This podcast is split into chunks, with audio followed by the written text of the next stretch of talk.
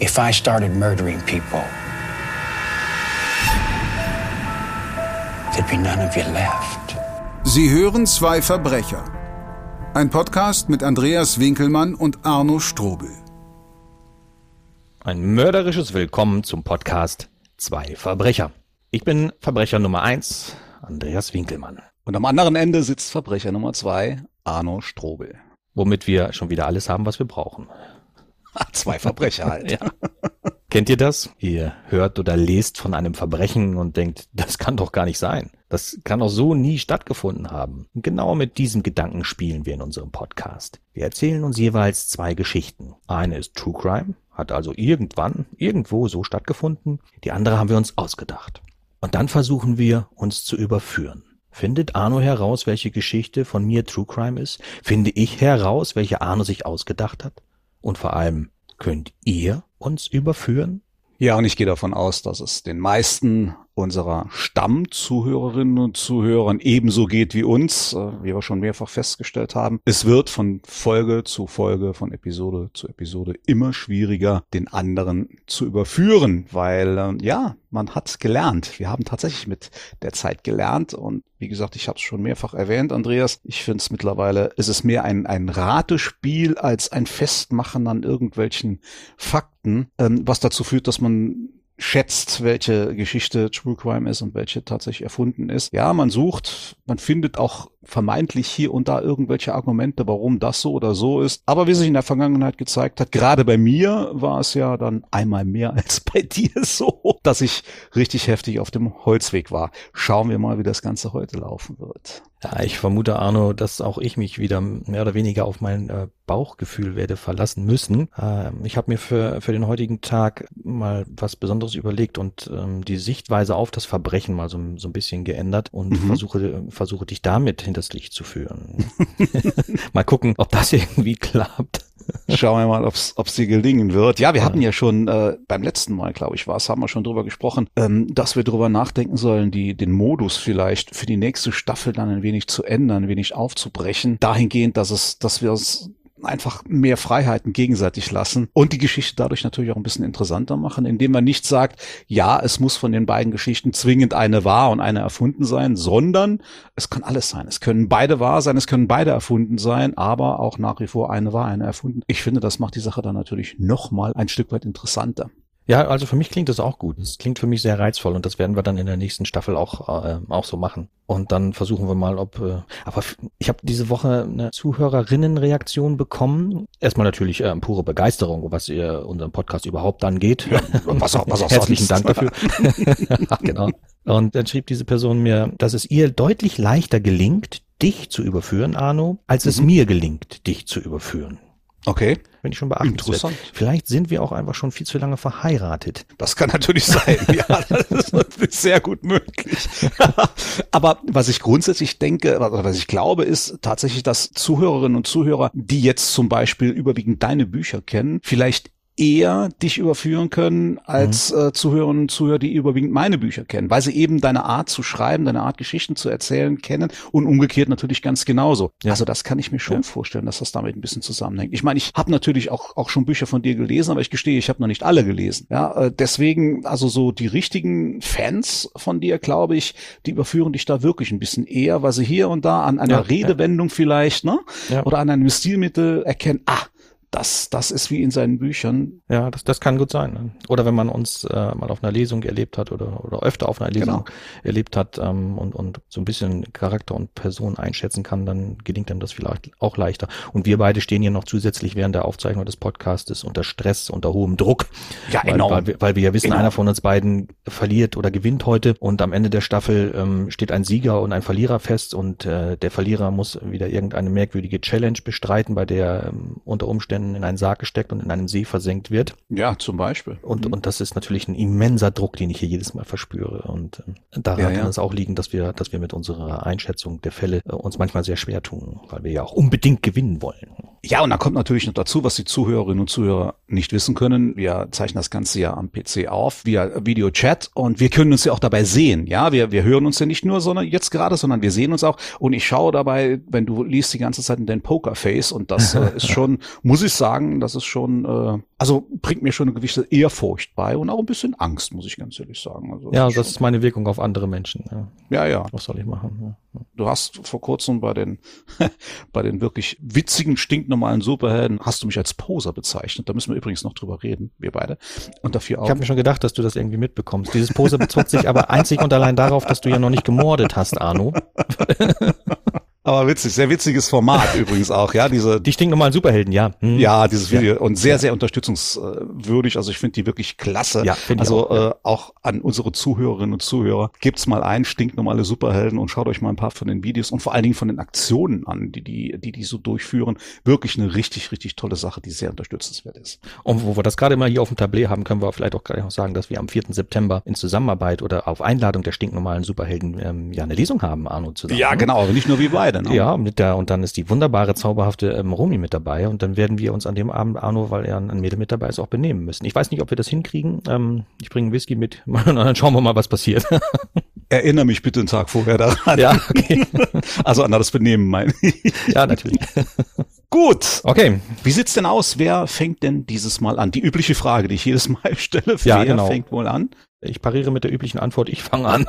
Ja, gut, gut, toll. Einverstanden? Ja, das heißt, ich kann mich jetzt erstmal ganz genüsslich zurücklehnen, mir Ja. den Pokerface anschauen und Genau. äh, mal anhören, was du da zum Besten gibst. Meine Geschichte lauschen, bei der ich mir äh, wahnsinnig viel Mühe gegeben habe, die ich 3000 Mal umgeschrieben habe in den letzten Ach, das Wochen. geht ja noch. Dann lege ich mal los. Die Geschichte heißt Die verlorenen Seelen. Allein, von allen verlassen. Zu guter Letzt auch noch von meiner Mutter, dieser treuen Seele, die immer zu mir gestanden hat. Meine Tochter? Weg. Meine Frau? Weg. Sie mögen mich nicht mehr, halten mich für einen Spinner, einen, der seinen Weg durchs Leben nicht findet, einen Verlierer, an dessen Seite man immer am Rande der Gesellschaft lebt, immer in der Angst, die nächste Miete nicht zahlen zu können. Wenn es einen Zeitpunkt gibt, alles zu ändern, noch einmal neu anzufangen, dann ist es jetzt. Der Tod meiner geliebten Mutter beschert mir eine Geldsumme, die für einen solchen Neuanfang reicht. Und weil es ihr Geld ist und ich sie und ihre Weisheit in Ehren halten will, muss dieser Neuanfang ihrem Willen entsprechen. Ihr erster Mann, der nicht mein Vater war und den ich nie kennengelernt habe, war Bestatter gewesen, und Mutter hatte immer davon gesprochen, was für ein gottgefälliger Beruf dies sei. Jetzt bin ich 54 Jahre alt, eigentlich zu alt für einen Neuanfang, aber für diese Branche gerade das richtige Alter. Die Suche dauert nicht lange, denn es gibt sie überall, diese kleinen Bestattungsunternehmen auf dem Lande, deren Betreiber in Rente gehen und händeringend Nachfolger suchen. Nahe der Grenze zu Österreich, landschaftlich schön gelegen, finde ich etwas Passendes. Der Ort ist klein, das Einzugsgebiet umfasst knapp 10.000 Einwohner, aber die nächste Großstadt ist nicht weit. Außerdem gibt es eine gute Bahnanbindung. Dass ausgerechnet diese Bahnverbindung mein größtes Problem werden sollte, konnte ich nicht ahnen. Mein Vorgänger, der mich drei Monate lang in seinem Betrieb einarbeitete, warnte mich mit keinem Wort davor, was die Gleise mit sich brachte. Zu meiner eigenen Überraschung lernte ich den neuen Beruf sehr schnell lieben. Im Großen und Ganzen hatte ich meine Ruhe, und es war ein schönes, ein erhebendes Gefühl, die Toten für ihren letzten Weg vorzubereiten. Ich fühlte mich wichtig dadurch, fühlte mich wie ein wertvoller Teil der Gesellschaft. Natürlich war es ein harter Beruf, der seinen Tribut verlangte, all die Gedanken an und um den Tod, jeden Tag, jede Nacht. Wie von selbst verschob sich mein Wertesystem und ich begann, die Toten in Kategorien einzuteilen. Wer hatte eine ganz besonders liebevolle, wertschätzende Behandlung von mir verdient und wer nicht? Leiten ließ ich mich dabei von den Worten meiner Mutter. Dieser und jener, so hörte ich sie sprechen, führe ein gottgefälliges Leben und werde ins Himmelreich gelangen. Dieser dort aber, dieser Halunke, Dieb, Vergewaltiger, wird in der Hölle brennen. Am schlimmsten war es für meine Mutter immer gewesen, wenn sich jemand selbst richtete. Es durfte doch niemand dieses einzigartige göttliche Geschenk des Lebens einfach so wegschmeißen. Durch die Bahnverbindung lernte ich, dass es viele eben doch taten. In meinem ersten Jahr als Bestatter musste ich viermal hinaus, um Tote von der Bahnstrecke zu holen. Mein erstes Mal werde ich niemals vergessen. Dieser vollkommen zerstörte Körper. Verteilt über weite Strecken. Der Lokführer saß noch im Rettungswagen, als ich ankam. Ein weinendes Häufchen Elend, von den Sanitätern betreut. Niemand betreute mich. Alle gingen davon aus, dass es wohl normal wäre für mich, Hände, Füße, Kopf und Torso einzusammeln, als würde ich Pilze pflücken. Niemand fragte mich, wie es mir dabei ging. Und eigentlich war ich sogar froh darüber. Denn wie hätte ich erklären sollen, dass es mir kaum etwas ausmachte, die Körperteile einzusammeln, dass es etwas ganz anderes war, was nach jedem dieser Vorfälle tagelang meine Gedanken bestimmte. Zudem raubte es mir den Schlaf, so dass ich mir ein Schlafmittel verschreiben lassen musste. Wenn ich sie dann auf dem Tisch hatte, diese zerstörten Körper. Wenn ich sie mühsam provisorisch zusammennähen musste, Füße an Beine, Hände an Arme, Köpfe an Hälse, die gar nicht mehr da waren, dann sprach ich mit diesen Toten, warf ihnen ihr Verhalten vor, schimpfte sie für das, was sie getan hatten. Es widerstrebte mir, ihnen meine Wertschätzung durch gute Arbeit zuteil werden zu lassen, und so wurde ich dabei immer schludriger, nähte sie verkehrt zusammen, was nicht weiter auffiel, wenn sie später im Sarg Kleidung trugen. Aber mitunter konnte ich es einfach nicht mehr wollte es auch nicht. Zweimal äscherte ich Tote ein, die eigentlich nicht eingeäschert werden sollten, rechtfertigte mich gegenüber den Angehörigen mit einem Versehen, musste aber großen Ärger über mich ergehen lassen. Das war mir egal. Viel wichtiger war mir zu wissen, in Gottes Augen und in den Augen meiner Mutter das Richtige zu tun. Irgendwann erkannte ich aber, dass dies nicht der richtige Weg war, also schlug ich einen anderen ein. Sandra war 34 Jahre alt, als ich sie zu mir einlud, eine hübsche junge Frau mit einer traurigen Seele. Ich hatte sie im Internet kennengelernt. Dort gab es viele Gruppen, in denen sich Menschen trafen, die sich mit dem Gedanken beschäftigten, sich selbst zu töten. Sie tauschten sich aus, berieten über die besten Methoden, wie es schnell und schmerzlos ginge. Immer wieder wurde vorgeschlagen, sich vor einen Schnellzug zu werfen. Und niemand erhob den Zeigefinger. Niemand brachte die Menschen ins Spiel, die sich um die Überreste kümmern mussten. Niemand brachte Gott ins Spiel, der anschauen musste, wie sein Geschenk weggeworfen wurde. Aber es gab offenbar ein großes Verlangen, sich mit anderen über den Tod auszutauschen. Sandra vertraute mir vollkommen. Sie erkannte, dass ich ein besonderes Verhältnis zum Tod hatte. Ich versuchte, sie von ihrem Tun abzubringen erzählte von Gott. Sie aber wollte nicht an Gott glauben, widersetzte sich allen Argumenten, behauptete, ihr Leben sei eine einzige Qual und Gottes Plan nicht der richtige für sie. Wir redeten die halbe Nacht. Und als ich erkannte, ich würde sie nicht umstimmen können, mischte ich ihr eine hohe Dose Schlafmittel in ihren Milchkaffee. Als sie schlief, stülpte ich eine Plastiktüte über den Kopf, bis die Atmung aussetzte. Die Grube für die Beisetzung einer eines natürlichen Todes verstorbenen alten Dame am übernächsten Tag war bereits ausgehoben. In der Dunkelheit der Nacht musste ich lediglich noch ein bisschen tiefer ausheben, die tote Sarah hineinlegen und Sand drüber schaufeln. Und so lagen schließlich zwei Leichen in einem Grab, und niemand bekam etwas davon mit. Aber es waren so viele verlorene Seelen, die sich in den einschlägigen Foren im Internet trafen. So viele. Ich wusste, ich konnte ihnen nicht allen helfen, aber einigen eben doch. Immer mal wieder lud ich eine verlorene Seele zu mir ein. Alle waren sie dankbar für die Gespräche, und einige konnte ich sogar umstimmen, aber nicht alle. Und so tat ich, was ich tun musste. Niemand hat je bei mir nach diesen Seelen gefragt. Warum auch? Menschen, die sich umbringen wollen, reden darüber nicht mit ihren Angehörigen. Sie reden auch nicht darüber, wenn sie sich mit jemandem treffen, um sich über ihre Selbstmordgedanken auszutauschen. Und obwohl keiner von ihnen an Gott glaubte, waren sie doch alle spirituelle Menschen, die nicht daran zweifelten, dass ich als Bestatter eine besondere Beziehung zum Tod habe und deshalb ein kompetenter Gesprächspartner sei. In verzweifelten Situationen suchten sie Hilfe und fanden sie bei mir. Solange ich kann, werde ich diese verloren Hans Stadtlander starb mit 61 Jahren an einem Herzinfarkt beim nächtlichen Vertiefen eines Grabes. Und weil man in seinem Bestattungsinstitut zwei Leichen fand, statt nur einer, und die überzählige zunächst nicht identifiziert werden konnte, begann die Kripo zu ermitteln. In ihrem Blut fand man Schlafmittel. Auf dem Friedhof der Gemeinde sowie auf vier kleineren Friedhöfen im Umland nahe der österreichischen Grenze fand man acht sogenannte Doppelgräber. Ja, nicht Schlecht, nicht schlecht. So, jetzt kannst ja. du raten und rätseln. Kommst du eh nicht drauf. Habe ich mal wieder mein Fett. Jetzt ist, ja, äh, ja gut. Das Schlimme ist, man hat ja gar keine Zeit, hier lange drüber nachzudenken und gegeneinander abzuwägen, beziehungsweise das kann man eher erst, wenn man beide Geschichten gehört hat. Aber jetzt muss ich ja direkt dran. Ich kann dir noch mit auf den Weg geben, dass mein zweiter Berufswunsch, also wenn ich das mit der Schriftstellerei nicht geklappt hätte, also auf Dauer wäre ich Bestatter geworden. Mhm, mh, ich hab's mir fast gedacht. Ich hab's mir fast gedacht. Naja, gut. Also ich sag mal noch gar nicht, ich habe mir ein paar Notizen gemacht, aber ich möchte noch gar nichts dazu sagen, bis ich deine zweite Geschichte gehört habe, natürlich. Vorher aber gibt es dann jetzt von mir meine erste Geschichte. Ich kann vorweg schicken, ich habe habe mir zwei Geschichten ausgesucht, die hm, gewisse Gemeinsamkeiten haben. Ja, es sind ein Grundunterschiede, unterschiedliche Taten, aber es gibt gewisse Gemeinsamkeiten, wie du dann gleich hören wirst, wenn du auch die zweite gehört hast. Wir beginnen aber mit der Geschichte, der ich den Namen gegeben habe, die gefakte Mörderparty. Als die 26-jährige Louise Morell am Nachmittag des 14. August 2001 nicht zur Verabredung mit ihrer Schwester Manon auftaucht, macht die sich noch keine allzu großen Sorgen. Sie weiß, dass Louise zuvor noch eine Freundin treffen wollte und geht davon aus, dass sie ihre Verabredung einfach vergessen hat. Es wäre nicht das erste Mal. Auch als sie am Abend vergeblich versucht, Louise telefonisch zu erreichen, ist Manon noch nicht allzu sehr beunruhigt. Nachdem sie ihre Schwester jedoch auch am nächsten Morgen nicht erreichen kann, fährt sie zu deren Wohnung, doch obwohl ihr Auto vor dem Haus steht, öffnet sie nicht.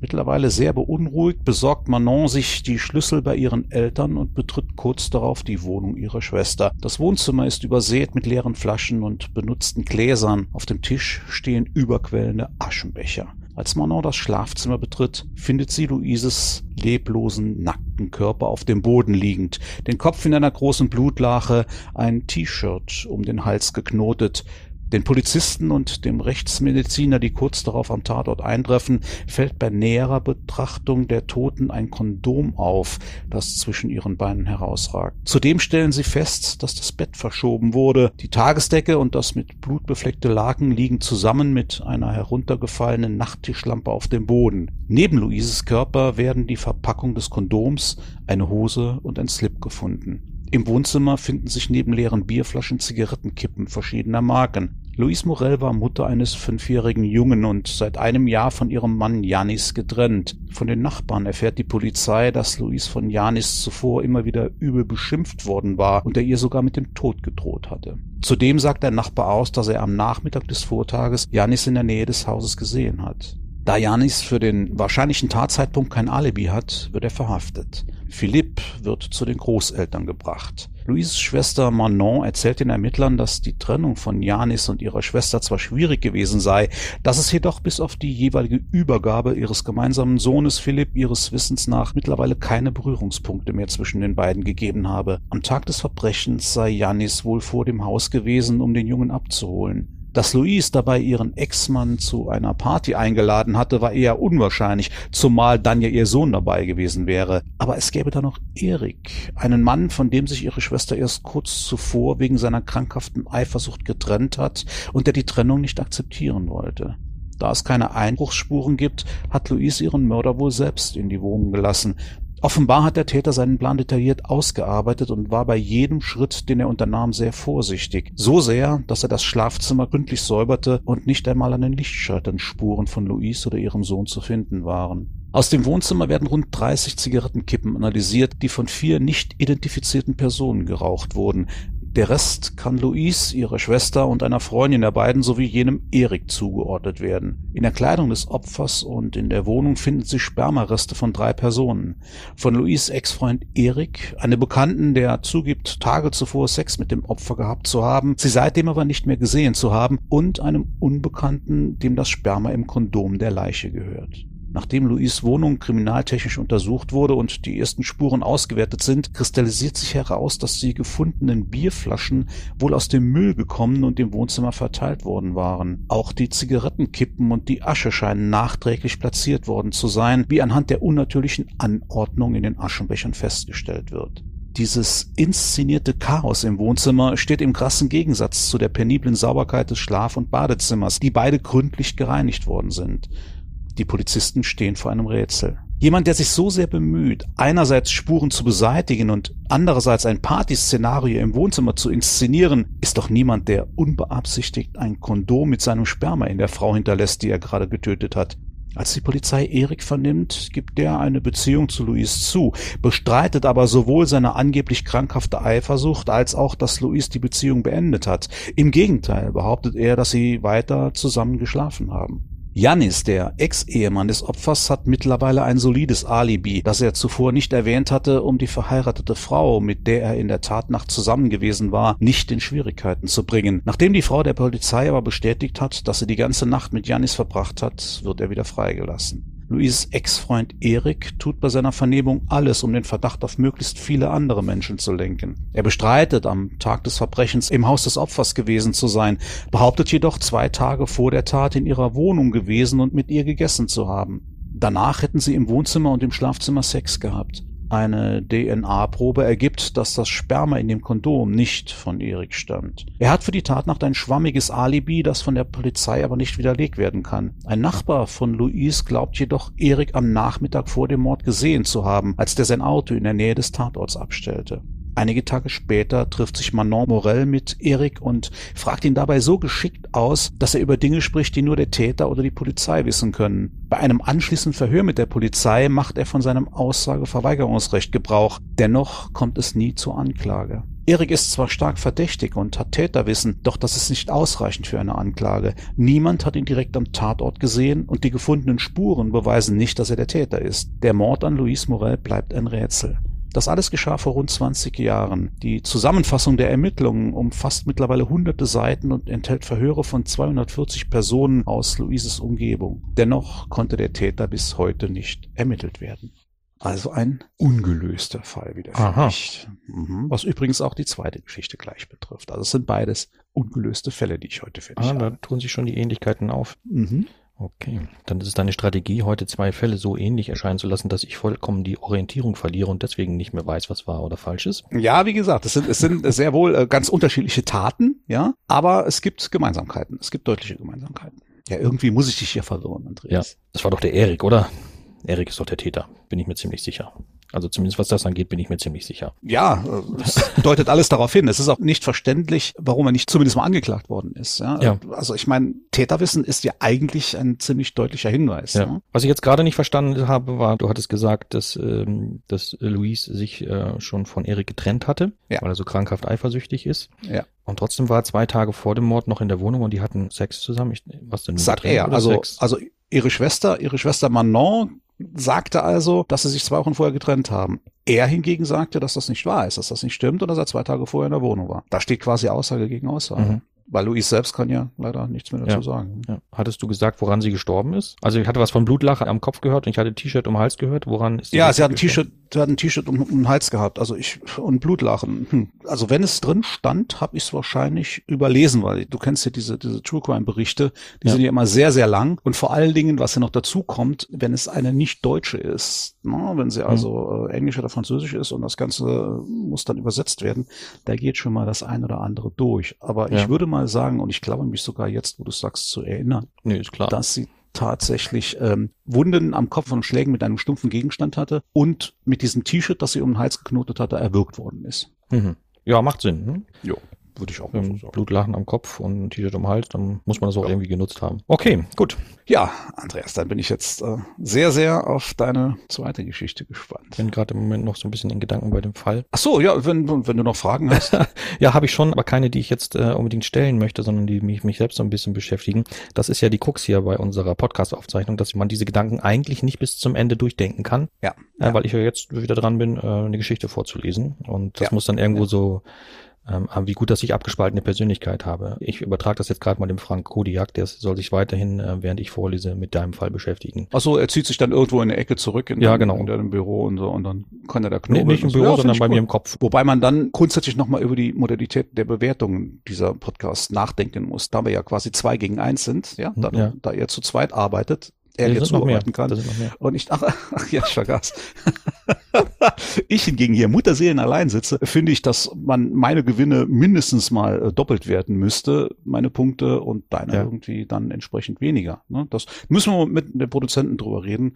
Also ich finde, das ist jetzt so ganz wirklich fair nicht. Ich ne? hatte natürlich noch eine etwas andere Sicht darauf, weil es ja auch ungeheuer schwierig ist, so viele Persönlichkeiten dann äh, miteinander zu vereinbaren und einen konsequenten Gedankenaustausch und, und eine Linie herauszuarbeiten. Du glaubst gar nicht, wie unfassbar schwierig das manchmal ist, ja. Das ist ein interessanter Ansatz. Das würde ja, wenn ich das weiterdenke, heißen bei einer Show wie zum Beispiel Wer wird Millionär, ähm, dass derjenige, der den Telefonjoker zieht, quasi zusätzlich Geld bekommen muss. Äh, ja, wegen der genannten Schwierigkeiten von dir jetzt gerade mit den vielen Menschen oder so, oder, beziehungsweise den, den Publikumsjoker, nicht den Telefonjoker, den Publikumsjoker. Da sind ja noch viel mehr Menschen, die koordiniert werden müssen. Und äh, wenn das so schwierig ist, wie du gerade behauptest, Mhm. müsste ja jeder Zuschauer, der diesen Joker zieht, schon mal per se eine Summe X zugesprochen bekommen, oder? Ja, was im Übertragen bedeutet, ähm, dass ich es hier schwieriger habe und, und äh, wenn ich hier Mhm. richtig liege Mhm. bei der Aufklärung der Fälle, dass eine höhere Bewertung für mich ergeben müsste. Oh, sind wir wieder im Gleichstand jetzt, Arno. Ja, genau. Legen wir das mal so beiseite. Lass Frank ja, genau. drüber nachdenken, Ja. soll sich den Kopf zerbrechen.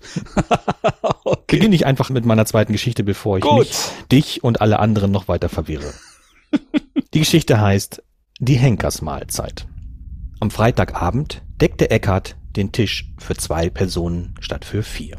Heute würde er nur mit seinem ältesten Sohn Anton essen. Eckart freute sich sogar darauf, und er verstand diese Freude nicht, sie passte nicht zu dem, was geschehen war und was er noch zu tun gedachte. Auch, dass er den Tisch besonders liebevoll gedeckt hatte, passte nicht. Die Käse- und Wurstscheiben, die sonst immer in den Tupperdosen blieben, lagen fein säuberlich auf weiße Teller drapiert, und er hatte das gute Besteck dazugelegt, das sie sonst nur benutzten, wenn sie Besuch erwarteten. Die letzten Minuten, bevor sein Sohn endlich eintraf, waren die schlimmsten. Eckart war angespannt bis in die Haarspitzen, geradezu nervös, dabei konnte ihn doch sonst kaum etwas aus der Ruhe bringen. Zum einen lag das an dem gemeinsamen Abendessen mit Anton, denn die Stimmung zwischen ihm und seinem Ältesten war schon eine ganze Weile angespannt. Zum anderen lag es aber auch an der Nachricht, die er von der Bank bekommen hatte.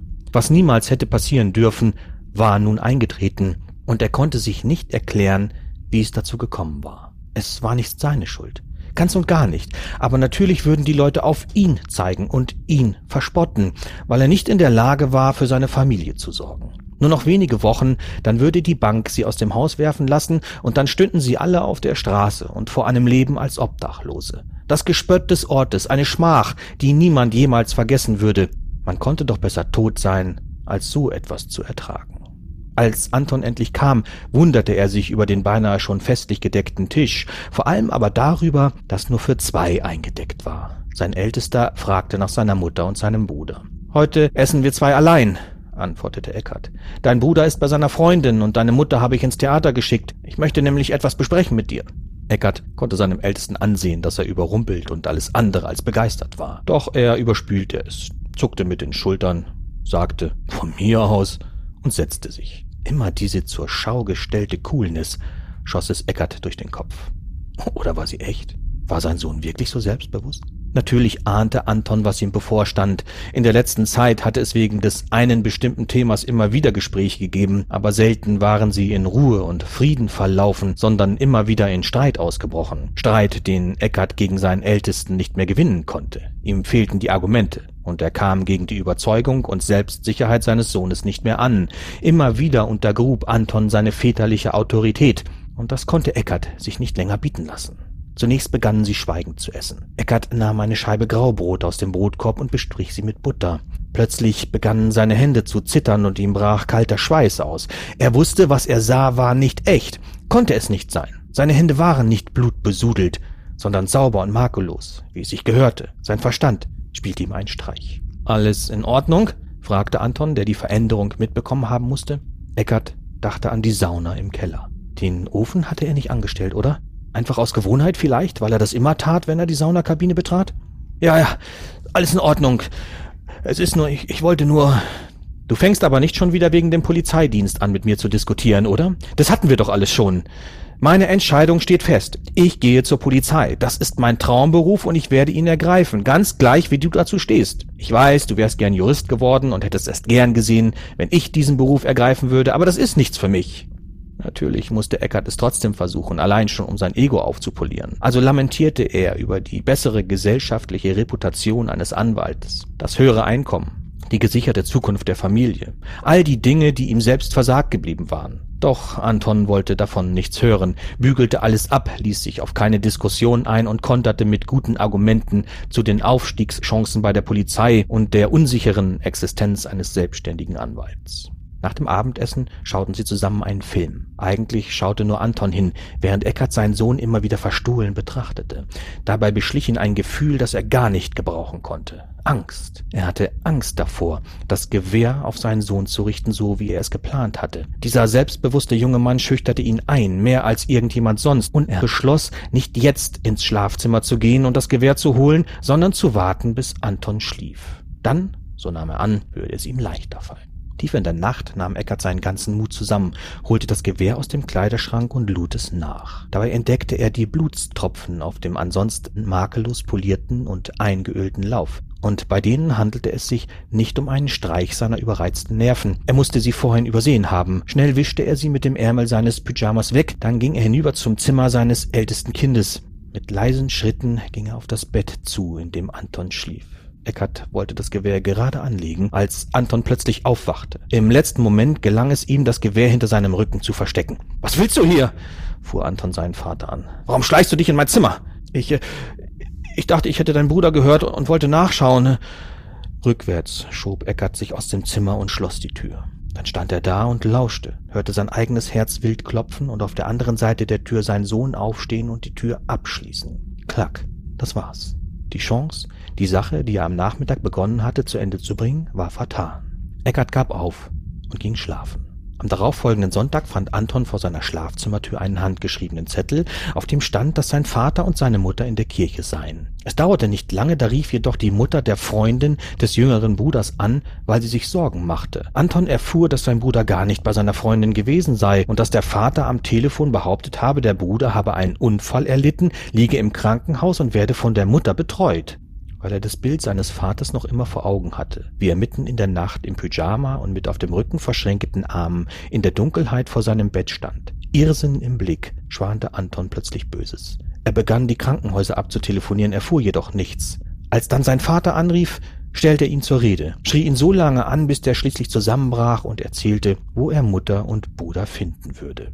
Doch Anton ging nicht in den Keller hinunter. Er rief die Polizei, setzte sich vors Haus und wartete auf die Beamten. Als die schließlich eintrafen, untersuchten sie im Keller die Saunakabine. Dort fanden sie Mutter und Bruder. Eckert hatte sie bereits am Freitagmorgen mit dem Gewehr hingerichtet. Immer wieder sagte Eckert, er habe es getan, um ihnen die Schmach und Entwürdigung zu ersparen, die der Verlust des Hauses mit sich gebracht hätte. Auch ihm, Anton, habe er es auf die gleiche Art ersparen wollen, und nur weil er nachts aufgewacht war, hatte Eckert es nicht tun können. Viel später, als Eckert längst im Gefängnis saß, traf sein ältester Sohn eine Vereinbarung mit der Bank und übernahm das Haus, in dem er bis heute lebt. Okay. Also mal gerade eine Frage äh, vorweg, auch zu der anderen Geschichte, äh, zu der Art, wie du erzählst. Ähm, sehe ich das richtig, dass du da bei den Geschichten, auch bei der True Crime Geschichte, ein bisschen interpretiert hast? Kann das sein, dass du Emotionen oder ne, so sowas, dass du da, dass du das mit quasi, wie man sich vorstellt, so zusätzlich eingefügt hast? Oder war das so aus aus dem True Crime Bericht herauszulesen? Ich kenne natürlich die Gedanken des Täters nicht. Ja. Weder in der ersten noch in dieser Geschichte. Die muss ich schon ähm, interpretieren. Und das, das tue ich auch. Das ist die ja. schriftstellerische Freiheit, die uns beiden ja, äh, genau. äh, sag ich mal, zusteht. Ich darf, da muss jetzt aufpassen, dass ich richtig formuliere, sonst würde ich dir schon verraten, was True Crime und was, äh, was gefaked ist. Was Motivation und damit zum Teil auch Gefühle des Täters oder der Täterin angeht, zumindest ähm, was den True Crime Fall betrifft, übernehme ich die natürlich aus den Informationen, die ich recherchiert habe. Mhm. Wenn es eine Motivation gibt, die bekannt ist und wenn diese Motivation aus bestimmten Gefühlen herrührt, mhm. dann lasse ich das natürlich in die Geschichte mit einfließen. Dann ist das nicht, äh, nicht meine mhm. Interpretation, sondern das, was ja. ich recherchiert habe. Ja. Eine Frage noch zu der letzten Geschichte hier mit Eckert und Anton. Du sagst, erst am Freitag hat er seine Frau und den einen Sohn ermordet und in der Sauna drapiert. Und am Sonntagmorgen, am darauffolgenden Sonntag war die Geschichte mit der Kirche und dass das Ganze also aufgeflogen ist, weil der Anton jetzt angefangen hat, ein bisschen zu recherchieren. Mhm. Ist dem nicht aufgefallen, dem, dem lieben Anton, dass am ganzen Samstag seine Mutter und sein Bruder nicht da waren? Ja, ich habe einen Großteil der Geschichte, die ich recherchiert habe, habe ich jetzt hier äh, nicht mit eingebracht, weil das sonst einfach zu lange gewesen wäre. Ich hätte sonst diesen ganzen Samstag tatsächlich auch noch mitschildern müssen. Das hätte noch wieder einen ganzen Tag in Anspruch genommen und mhm. eine ganze Seite in Anspruch genommen, dann wäre die Geschichte zu lang geworden. Also es ist tatsächlich noch der ganze Samstag vergangen. Da war der Anton unterwegs, hatte selber Dinge zu erledigen, war bei Freunden etc. und hat das auch gar nicht gemerkt, was zu Hause los war. Er kam erst abends wieder. Okay, aber die Infos, äh, die Infos gab's in diesem Fall. Also die, die wenn das jetzt der True Crime Fall wäre, die Infos gab's sehr wohl, was mit die Infos gab's sehr wohl. Ja, ich habe ja, die jetzt okay, einfach nur ausgespart, um die Geschichte nicht, ja. Weil es auch auch langweilig gewesen wäre, sich jetzt damit zu beschäftigen, dass er, ja. äh, wo er den Samstag verbracht hat, der Anton. Okay, gut, das verstehe ich. Ja, okay, dann soweit erstmal bis dahin und bevor wir dann weiter eingehen auf die Geschichten, vielleicht noch meine zweite vorab. Ja, unbedingt. Nicht vielleicht, unbedingt deine zweite. okay. Der Titel dieser zweiten Geschichte lautet Der wahrscheinlich unwahrscheinliche Mord. Was ist das denn für ein Titel? Ja, ne? warte mal eben, warte, warte mal eben. Ich schreibe mir die Titel immer mit. Der wahrscheinlich unwahrscheinlich, das dauert einen Moment. Alles klar, jetzt kannst du loslegen. Ja, hat sich gesetzt. Okay. Ja. Am Morgen des 12. Mai 2011 geht bei der Luzerner Kantonspolizei der Notruf eines Mannes namens Joel Schenkel ein, der dem diensthabenden Beamten auffallend ruhig und sachlich erklärt, seine Mutter tot aufgefunden zu haben und dass es sicher sei, dass sie ermordet worden ist. Vor Ort finden die Polizisten die 72-jährige Frau auf dem Küchenboden ihrer Wohnung in der ersten Etage des Hauses, das ihrem Sohn gehört. Ihr Körper weist mehrere Messerstiche auf, von denen die meisten tödlich gewesen sind. Besonders auffallend ist ein Schnitt am Hals, der nicht nur die Schlagader durchtrennt hat, sondern so tief ist und zudem derart unregelmäßige Wundränder aufweist, dass er nicht nur von einem Stich herrühren kann. Das Blut der Frau findet sich auf den Küchenmöbeln im gesamten Raum, am Fußboden aber nur in unmittelbarer Umgebung der Leiche. Der Rest des Bodens ist gewischt worden, wie unschwer an den verschmierten Rändern der ovalen Blutlache um den Körper der Frau herum erkennbar ist. Fußspuren finden sich in der Küche ebenso wenig wie fremde Fingerabdrücke.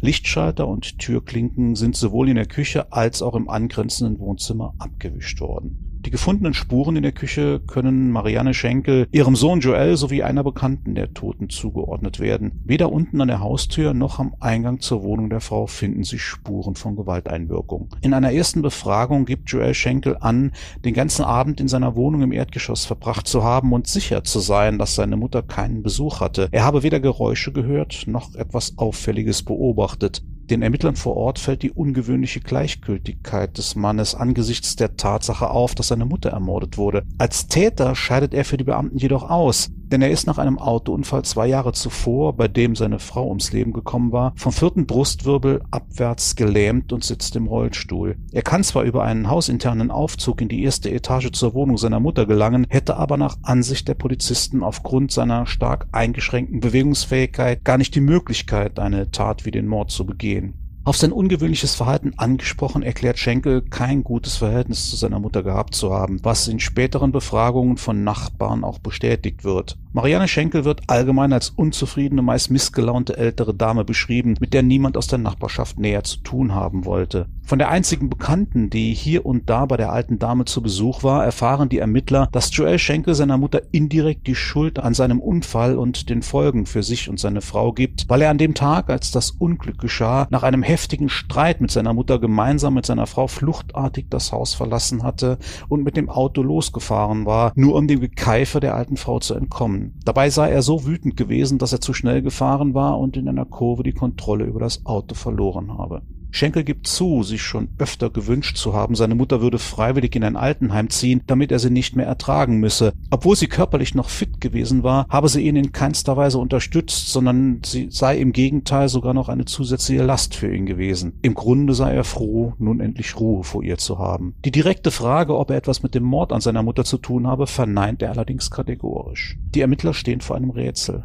Ohne Schenkels Behinderung wäre er der klassische Tatverdächtige gewesen. Er hätte sowohl ein Motiv als auch die Gelegenheit für den Mord gehabt. Aufgrund eines fehlenden anderen Tatverdächtigen wird ein medizinisches Gutachten erstellt, in dem Joel Schenkel allerdings attestiert wird, dass er mit großer Wahrscheinlichkeit körperlich gar nicht in der Lage wäre, einen Mord wie den an seiner Mutter mit mehreren kraftvoll ausgeführten Messerstichen zu begehen. Bei einer erneuten Befragung in der Nachbarschaft gibt eine ältere Dame an, einige Wochen vor dem Mord gehört zu haben, wie Joel seiner Mutter auf der Straße lautstark gewünscht habe, die Treppe hinunterzufallen und sich das Genick zu brechen. Entgegen aller Einschätzungen ist sich Hauptmann Georg Brünner sicher, dass es Joel Schenkel trotz seiner Behinderung irgendwie gelungen sein muss, seine Mutter zu überwältigen. Nach seiner Theorie hat er die alte Frau mit einem gezielten Messerstich wehrlos gemacht und dann, als sie hilflos am Boden lag, mehrfach auf sie eingestochen. Der Rollstuhl des Mannes wird beschlagnahmt und von der Kriminaltechnik auf Spuren untersucht, wobei abgewischte Blutreste an den Reifen gefunden werden. Die Spuren erklärt Schenkel damit, dass er mit dem Rollstuhl in der Küche gewesen ist, als er seine tote Mutter gefunden gefunden hat. Und dass er das Blut anschließend von den Reifen gewischt hat, sei ja wohl ein normales Verhalten. Da es keinen einzigen Hinweis auf einen möglichen anderen Täter gibt und die allgemeinen Umstände für ihn als Täter sprechen, erhebt die Staatsanwalt schließlich trotz Schenkels Behinderung Anklage gegen den Sohn des Opfers. Er wird sogar in Untersuchungshaft genommen, allerdings einen Tag später auf Wirken seines Anwalts wieder freigelassen. Am 12. September 2011 beginnt das Verfahren gegen Joel Schenkel wegen Mordes an seiner Mutter Marianne, wird aber nach wenigen Minuten aufgrund eines Antrags der Verteidigung vertagt, bis ein erneutes unabhängiges medizinisches Gutachten erstellt wurde In diesem Gutachten wird, anders als im vorhergehenden, aufgrund seiner Behinderung nicht nur mit großer Wahrscheinlichkeit, sondern sogar kategorisch ausgeschlossen, dass Schenkel den Mord an seiner Mutter begangen haben kann. Am zweiten Verhandlungstag, am 7. Dezember 2011, wird Joel Schenkel freigesprochen. Seitdem ist es den Ermittlern weder gelungen, Beweise für Schenkels Schuld zu finden, noch einen einzigen Hinweis auf einen anderen Täter. Obwohl es nun schon fast zehn Jahre her ist und Schenkel aufgrund des Freispruchs nicht erneut wegen Mordes vor Gericht gestellt werden durfte, hat es Hauptmann Georg Brünner laut Aussagen von Kollegen auch heute noch nicht aufgegeben, doch noch etwas zu finden, womit er beweisen kann, dass Joel Schenkel seine Mutter ermordet hat. Ja, der wahrscheinlich unwahrscheinliche Mord. Mhm. Lieber Andreas. Ja, ja, ja total einfach. Ja, Finde ich ja auch mal. Ja. Ja, kein Problem. Dich dazu ja, überführen. Es sind ja diese Fälle, die besonders interessant sind, die ungelösten Fälle. Ja, ja vor allen Dingen ja. die, wo man dann davor steht und sagt, verdammte Axt, wie soll das gehen? Ja, wie? Mhm. Aber es gibt ja auch wiederum dann diese Cold Cases, die dann nach, nach 20, 30 Jahren, manchmal sogar noch länger, dann doch noch aufgelöst werden. Und wenn man dann die Auflösung hört, dann schlägt man sich vor die Stirn und sagt, stimmt, das ist, das war eine Möglichkeit, an die habe ich gar nicht gedacht. Ne? Genau, hätte man auch drauf kommen können. Ja, ja, ja. ja. Hinterher ist man immer schlauer. Aber das sind genau ja. die Fälle, die auch die Inspiration so richtig befeuern. Also Fälle, die unaufgeklärt sind, die äh, auch nach Jahren vielleicht nicht aufgeklärt werden oder vielleicht sogar aufgeklärt werden, aber es fehlt der entscheidende Beweis, um jemanden zu überführen oder der Täter ja. ist schon längst ja. gestorben und kann seine Motivation nicht mehr darlegen oder auch nicht mehr sagen, wie er es gemacht hat. Da kann man sich dann halt eben den Teil der Geschichte, der jetzt noch fehlt, den kann man sich dann selber ausdenken. Das finde ich immer ja. besonders spannend. Das feuert meine Inspiration immer so richtig schön an. Ja, so richtig faszinierend finde ich ja das, was je nach Deutung, also ich zum Beispiel als den perfekten Mord bezeichne, das ist tatsächlich, wenn man ganz genau weiß, wer es war, man kann es ihm einfach nicht nachweisen. Ja, man ist sich genau. 100% sicher, dass es war und alles, aber man kann es ihm de facto nicht nicht nachweisen. Sowas finde ich, sowas finde ich mal wahnsinnig spannend. Und das ist natürlich auch äh, so ein Antrieb ne, für unser Schreiben ja. dann auch. Ne? Solche, solche ausgeklügelten Geschichten. Wo, wir wollen aber auf gar keinen Fall hier jemanden äh, dazu aufrufen, den perfekten Mord zu begehen. Nein, nein, ganz im Gegenteil. Motivation heraus, dass das ja erstrebenswert sein könnte. Aber nein, ich, weiß, ich weiß natürlich genau, was du meinst. Ja.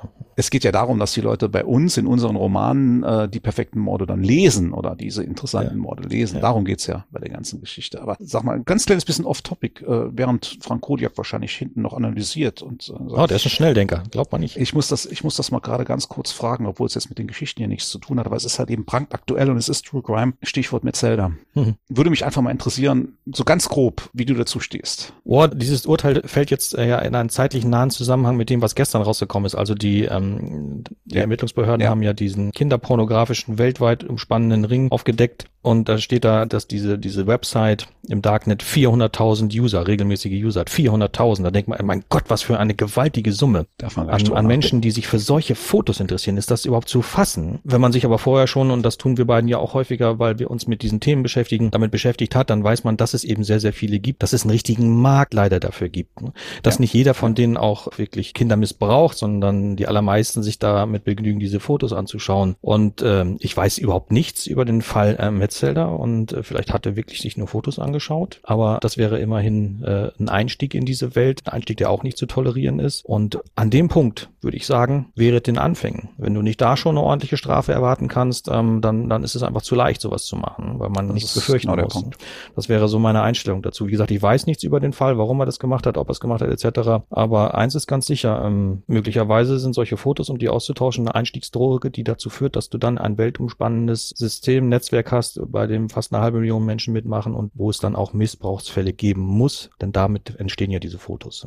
Das ist genau der Punkt, der mich so, so, es sind zwei Punkte in der ganzen Geschichte, die mich wirklich wütend machen, die mich so wütend gemacht haben, dass ich auch einfach, ich muss das rauslassen. Ich habe das auch äh, gepostet auf Social Media, allerdings unter meinem privaten Account. Zwei Dinge machen mich wirklich maßlos wütend. Zum einen ist es die Geschichte, ich meine, dass er das, dass er die Fotos hatte, ist de facto, das hat er auch zugegeben. Dass er sie sogar weitergegeben hat, ist auch Fakt. So. Und dann aber zu sagen, na ja, gut, er hat ja sich nur die Fotos angeschaut, äh, er hat ja nicht selbst missbraucht, das ist meines Erachtens nach, das ist Quatsch, weil wenn niemand sich diese Fotos anschaut, werden auch keine mehr produziert und es werden mhm. keine Kinder mehr, ja, zumindest ja. auf die Art und Weise, oder zumindest weniger Kinder missbraucht. Ja, also das ist für mich ganz klar, das wiegt für mich fast genauso schwer, als wenn er es selbst gemacht hätte, äh, indem er sich diese Fotos besorgt und gibt sie weiter, bringt sie in Umlauf, hält er diesen Markt, diesen unsäglichen Markt ja letztendlich am Leben. Und das Zweite, was ich noch viel schlimmer fand, ganz ehrlich, was mich angeekelt hat, ist, dass dieser Typ dann da sitzt und heult heult vor Gericht darüber, dass er sein ganzes Leben damit zu kämpfen haben wird und äh, dass er sich nie wieder äh, in seinem Leben äh, frei so na glücklich Mhm. restlos glücklich fühlen kann wegen dieser Geschichte.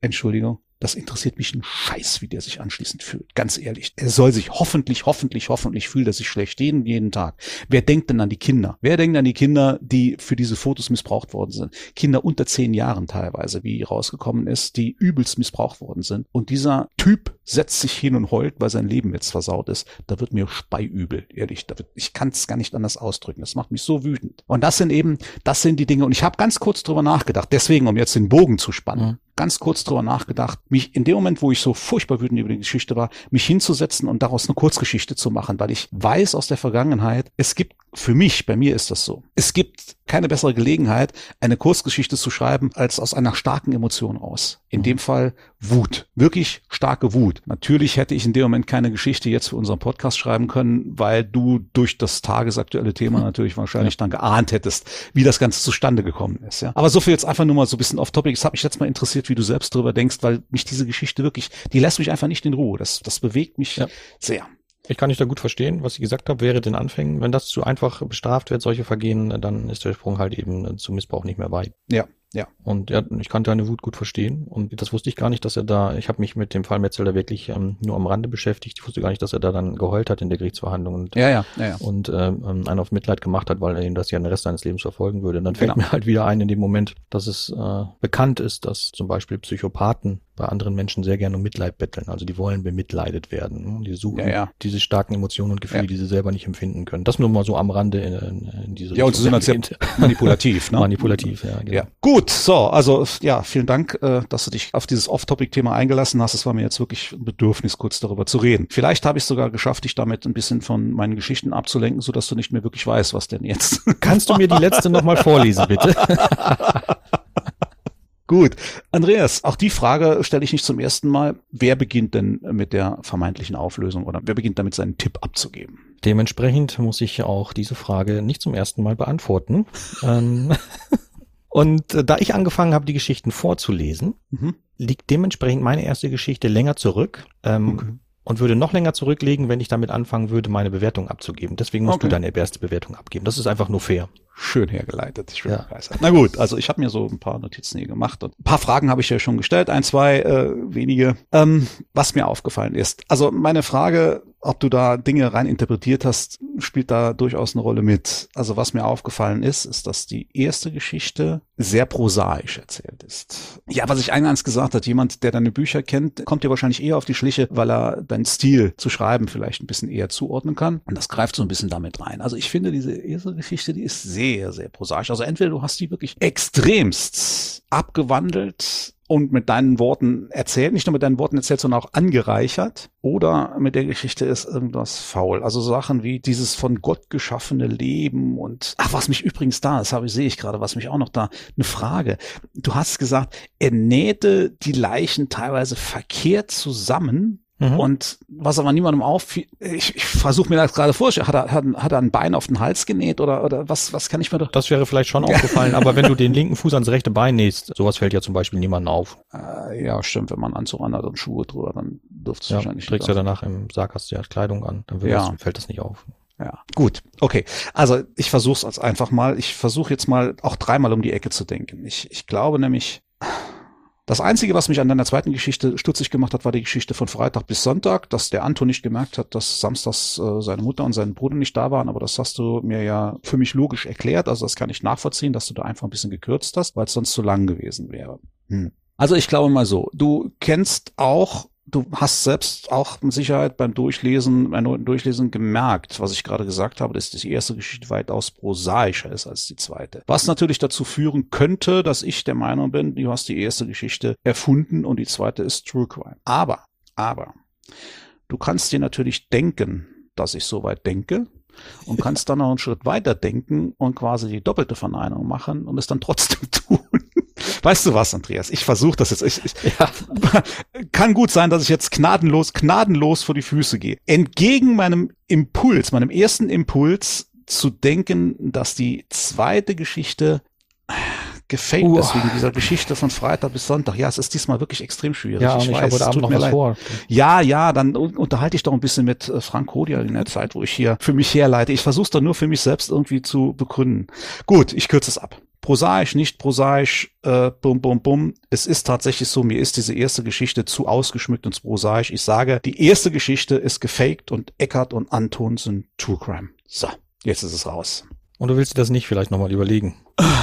Doch, ich kann es noch zehnmal überlegen und komme wahrscheinlich zehnmal zu jeweils immer wieder hin und her dem anderen Ergebnis. Ist, ich tue mich extrem schwer, aber nochmal, ich muss es ja an irgendetwas festmachen. Ja, und ja, ich es jetzt einfach mal an der Sprache fest. Du, es ist schlechtes Wetter draußen, heute es regnet und stürmt. Ja. Du kannst sonst doch noch, wir sitzen halt noch eine Weile hier. Und, nee, gut, du hast das jetzt rausgehauen und damit steht das auch fest. Ah, Also die erste, die hieß Verlorene Seelen, ne? Die erste. Genau, und da sagst du, die ist True Crime. Nein, ich sag, die ist gefaked.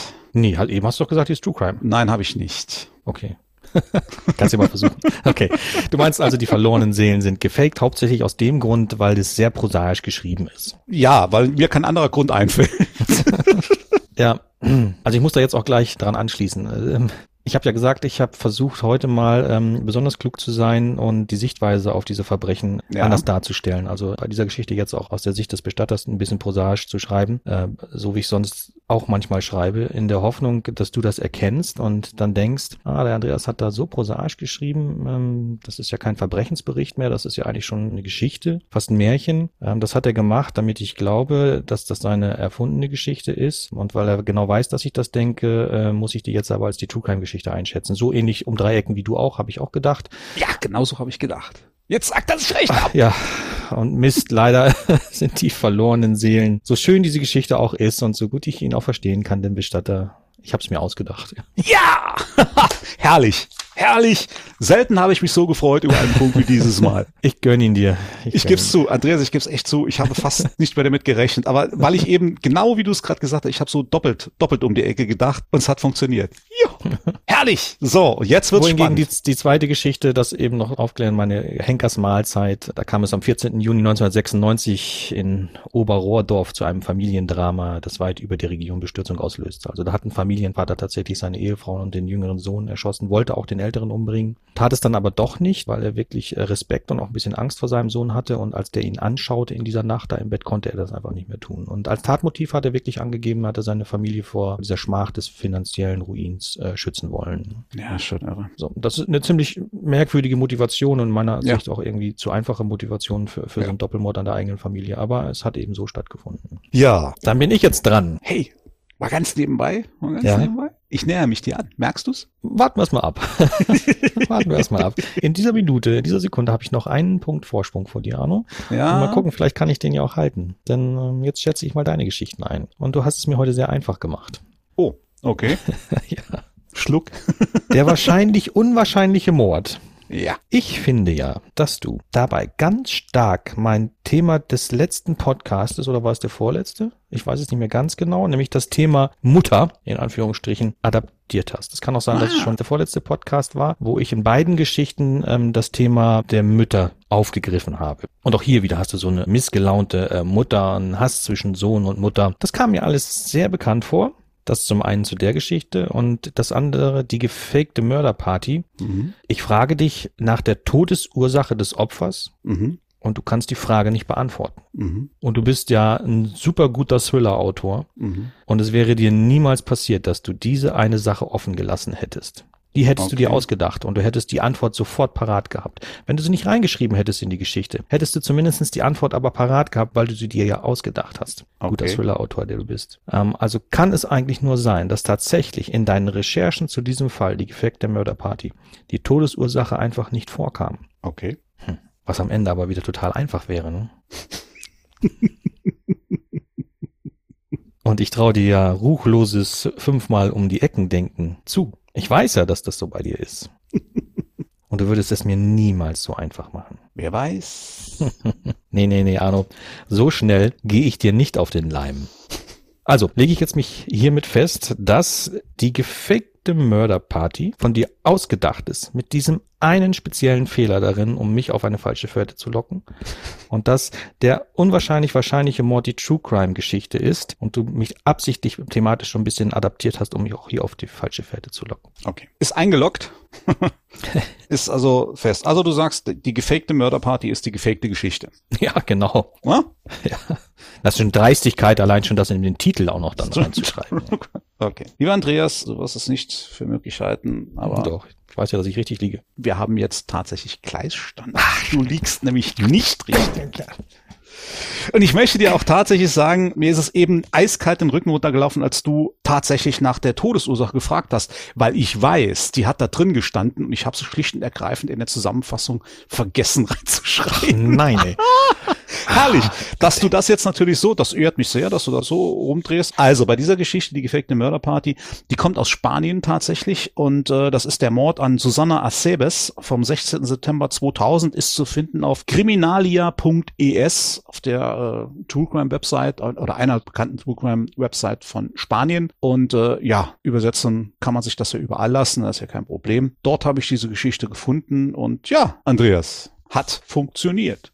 Also, ich habe zwei Dinge gelernt. Erstens, ich werde nicht mehr Frank Kodiak um Rat fragen und ihn nicht mehr im Hintergrund nachdenken lassen, während ich meine Geschichte lese. Zweitens, ich werde dir nicht wieder unterstellen, dass du um so viele Ecken denkst, weil du es ja offensichtlich nicht tust. Ich werde es mir merken für den Ja. nächsten Podcast. Ja. da fängt es schon wieder an, schwierig zu werden. Ja, schön. Damit steht's jetzt, ich weiß gar nicht genau.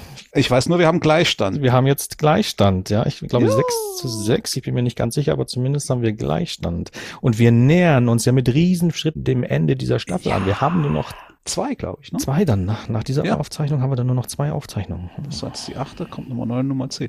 Ja, es ist, äh, es bleibt spannend. Ich muss dir ganz ehrlich sagen, das war ja heute, ich habe so tatsächlich, äh, ich war ein bisschen aufgeregt, habe ein bisschen gezittert. Wenn du heute jetzt gewonnen hättest, also du hättest den Punkt gemacht und ich keinen, hätte das bedeutet, du hättest zwei Punkte Vorsprung gehabt. Das heißt, im optimalen Falle hätte ich mit der letzten Episode Gleichstand erreichen können, was aber dann bedeutet hätte, die beiden nächsten Male hätte ich Punkt machen müssen und du beide Male keinen. Also unwahrscheinlich. Ja, Deswegen, ui, ui. Gerade noch mal so die Kurve gekriegt. Also äh, ich freue mich natürlich auch für unsere Zuhörerinnen und Zuhörer, Ja. dass es dahingehend noch spannend bleibt, dass wir also beide tatsächlich noch gewinnen oder verlieren können. Ah, Ich hätte mich eher gefreut, wenn ich mich von dieser Folge an schon so ein bisschen hätte zurücklehnen und äh, ja, so eine vorgezogene Meisterschaft, ne? mit einem leichten Lächeln äh, hätte zuschauen können, wie du die windest und aus der Geschichte noch wieder versuchst rauszukommen. Kann ich Leider ist es jetzt nicht so gekommen. Okay, Ja, wie man so schön sagt, you made my day. ja, gerne, Arno. Hast mir den Tag gerettet. Äh, Andreas, was soll ich sagen? Es hat mal wieder riesen, riesengroßen Spaß gemacht. Ich sehe gerade, ich guck unten auf die Uhr und wir sind heute recht lange unterwegs schon. Das heißt, wir müssen langsam zum Ende Ja, kommen. ja, du hast ewig gebraucht, um, um für deine Herleitung zu meinen Geschichten. Ja, ich weiß. Aber sei es drum. Es hat ja zum Erfolg geführt. Machen wir Schluss für heute, Arno, genau. Ja, also nochmal, es hat riesen Spaß gemacht. Die Geschichten waren wie immer toll ausgesucht und ja, ich freue mich. Ich freue mich sehr, sehr auf die nächste Folge schon und vor allen Dingen auch wieder Geschichten auszusuchen und selbst zu schreiben, um dich dann wieder hoffentlich hinters Licht führen zu können. Ja, all diese Freude ist auch von meiner Seite. Und ich hoffe, wir konnten unsere Zuhörerinnen und Zuhörer heute wieder gut unterhalten und ähm, ihr konntet gut miträtseln. Das ist mir auch mal so ein Hauptanliegen, dass die Unterhaltung dabei nicht zu kurz kommt und dass wir vielleicht den einen oder anderen auch in das Licht führen konnten. Das gelingt ja nie bei allen, aber auch das ist äh, für mich und auch für Arno ein starkes Anliegen und hoffentlich hört ihr uns auch beim nächsten Mal wieder zu. Wir finden ganz bestimmt noch etliche interessante Fälle auf dieser Welt, denn davon gibt es genug. In diesem Sinne, alles Gute. Ja, und abschließend von mir vielleicht noch ganz kurz der Hinweis, wenn ihr Anregungen habt, wenn ihr uns Feedback geben wollt, geht bitte auf www.zweiverbrecher.de, wobei es ganz egal ist, wie ihr zwei Verbrecher schreibt. Alles führt zu unserer Seite. Wir freuen uns über jede Nachricht, über jede Zuschrift, Anregung, Ideen von euch, Feedback von euch. Macht es gut. Wir freuen uns mit euch gemeinsam auf die nächste Folge. Bye bye. Tschüss, euer Arno und Euer Andreas. Macht's gut. Bis zum nächsten Mal. Ciao. Sie hörten den Podcast Zwei Verbrecher. Ein Podcast mit Andreas Winkelmann und Arno Strobel. Herausgegeben vom Rowold Verlag in Zusammenarbeit mit den Fischer Verlagen. Created by Walid Nakspandi und Gregor Mittendorf.